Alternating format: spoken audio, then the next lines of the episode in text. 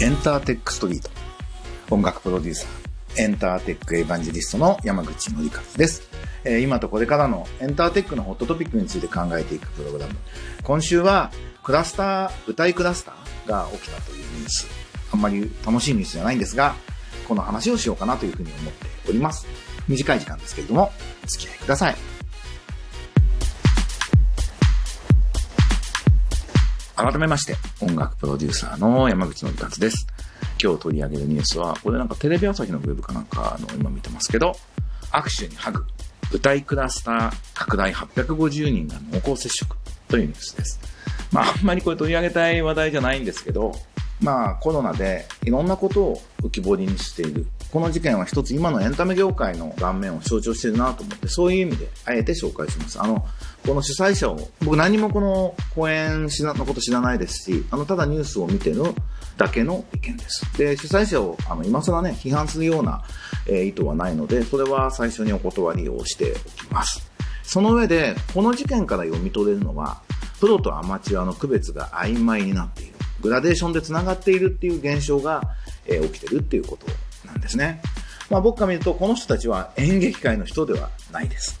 まあ例えるなら、地下アイドルの運営さん、なんか運営さんって言いますよね。地下アイドルの運営さんは芸能界の人じゃないよってことです。もうね、握手会をベースにこうマネタイズする地下アイドルっていうのが日本中に生まれるようになりました。昔はテレビに出て歌う人がアイドルだったんですけど、まああの芸能界ど真ん中の秋元さんが会いに行けるアイドルっていうね、コンセプトで AKB を始めたことで、その手法をみんなが真似して、アイドルのプロデュースが誰でもできるようになりましたということなんです。たまにあの、セクハラまがいの運営さんの言動がニュースになったりして、そうするとネット民がやはり芸能界は怖いみたいなコメントありますけど、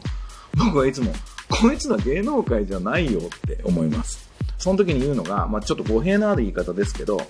あの、ヤクザよりチンピラが怖いよって、あの、人気映画で昔言ってたって感じです。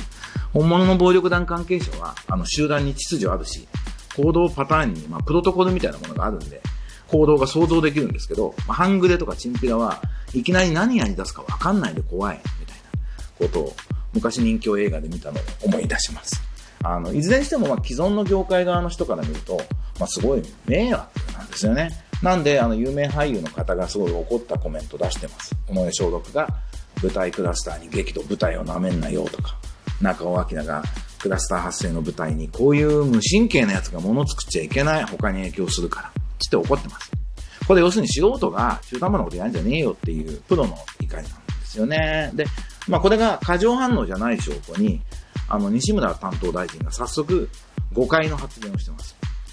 舞台ならではの距離の近さにも原因があったって言ってるんですけど、俳優が客席降りてハグしたり、出待ちのファンにこう濃厚な握手して何とかっていうのは演劇じゃないんで、別に。まあ、極端に言うとホストクラブ的なビジネスモデルなわけですね。僕、地下アイドルがあの動画チャットアプリの投げ銭で稼ぐのを、まあ、オンラインキャバクラだねって、まあ、あんま言うと怒られるんで、できる、クローズドな場では前から言ってたんですけど、あれオンラインキャバクラモデルだよって。でも、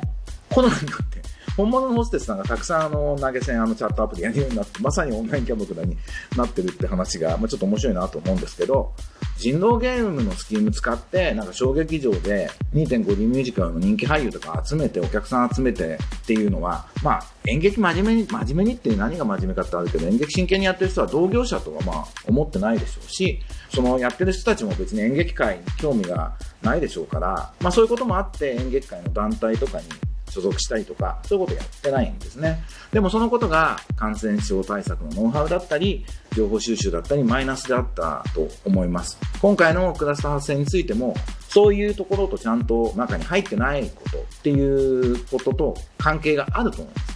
プロはちゃんとやるんですよ。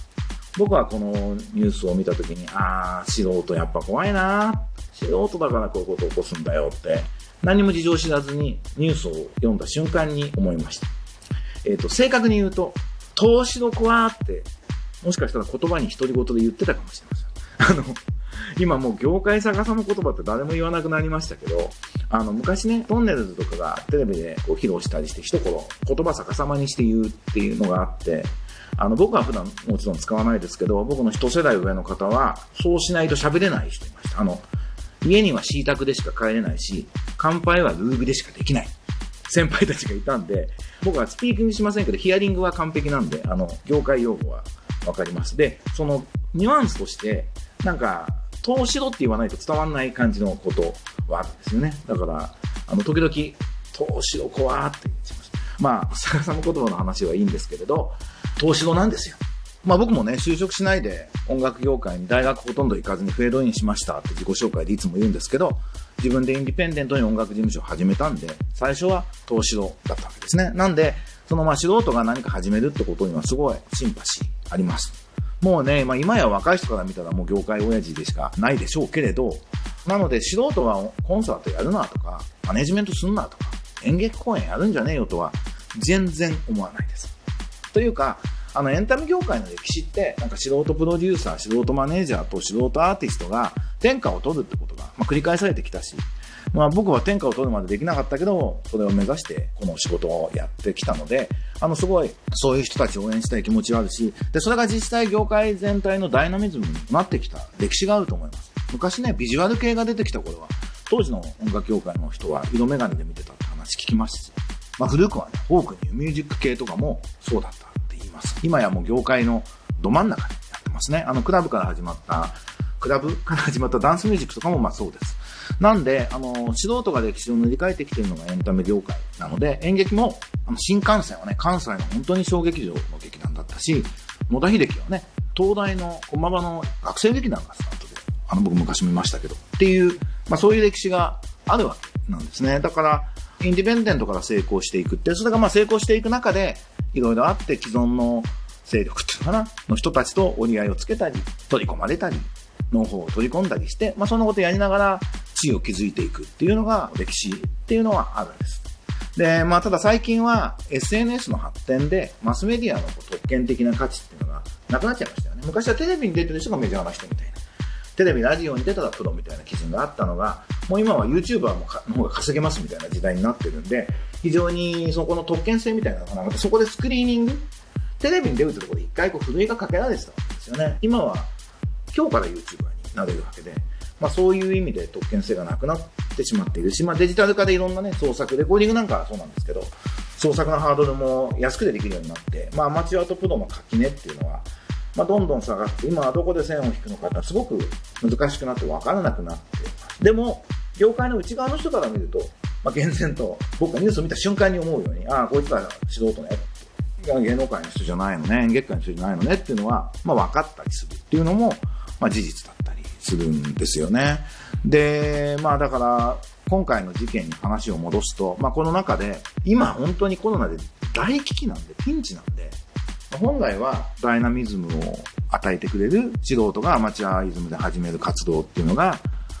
エンタメ全体の足を引っ張る状況になってるわけですね。大臣が誤解する。一般のお客さんが誤解して、自分の子供が演劇見に行くの、家族が演劇見に行くのを反対するみたいなことが、まあ、起きやすいわけですよね。なんで、現状で言うと、まあコロナの特効薬とか見つかるいわゆる収束まで1年ぐらいかかるんですかね。の間は、もう業界団体がコンサートも演劇も、こう丸的マークみたいなね、ちゃんとや対策してるんですよ。まあね、リスクゼロにはできないけど、可能な限りの対策をやっている公演なんでございますと、ガイドラインきちっと守ってますっていうのを出す。で、あの、業界って無駄なんで、そこを別に契約書とか細かい分厚い契約書作んなくても、同意書1枚で、このガイドラインね、OK っていうことでやれるのは無駄の良さなんで、もうそういうふうにすると。で、そういう団体にしか、まともな会場はこれは貸さないし、それがあるかどうかでお客さんも判断してないと、まあ、怖がったあんま人集まりにくいみたいな風にするしかないんじゃないですかね。で、あの、そうなると、既存側に入ってない、いわゆるインディペンデントな人たちは、すごく活動しづらくなりますけど。まあ、もともとインディペンデントな指導とってそういう既得権の圧力に負けずに頑張ることがパワーだったりするんで、まあ、それで潰れるなら、それまでだってことだし、まあ、エンタメって別に誰も頼んでないんであなたにやってくださいって。どうしても自分がやりたいってパッションでやる仕事なんで、えー、マルテキマーク取れねえから公演やんなくていいやってやつはやんなくていいと思うんですよね。なので、そういう意味で、あいつら素人だから排除しろという意味ではなく、もっとちゃんと頑張れという意味も含めて、なんかそういうやり方をするしかないんじゃないかなっていうのが、まあ、今回のニュースを読んだ僕の感想です。まあ、あと、今日できるだけ僕固有名詞喋んないようにしてるんですけど、今回のクラスターが起きた劇場は、まあ相当系厳しくなるでしょうから、すごいね、あの、ちゃんとしたとこなんで、潰れないようにみんなで作ってあげられたらいいのになぁなんて思ったのが、今回の事件でございました。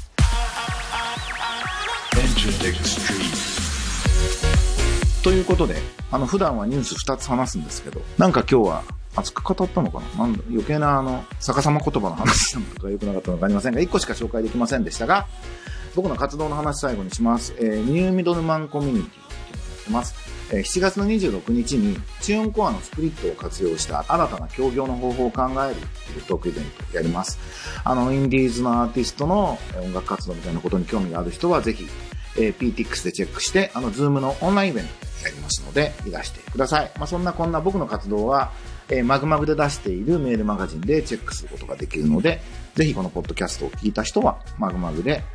音楽プロデューサー山口のりかずのエンターテックニュースキュレーションというメールマガジンを、もちろん無料で毎週これも出してますので、登録の方をお願いしたいと思います。なんか今年は梅雨が長いんですかね。もう僕暑いの嫌いなんで、暑いのよりはいいなと思いながら、なんかちょっと雨が続くのもなかなか鬱陶しいなと思ってますが、あの、またね、感染者数だけで一喜一憂するのは僕やめた方がいいと思うんですけど、まあ、ただコロナのことはまだまだ、あの、引きずると思うんで、みんなちゃんと手洗い、うがいして、元気に、ポジティブにやっていきたいと思います。ということで、また来週お会いしましょう。山口のりかずでした。バイバイ。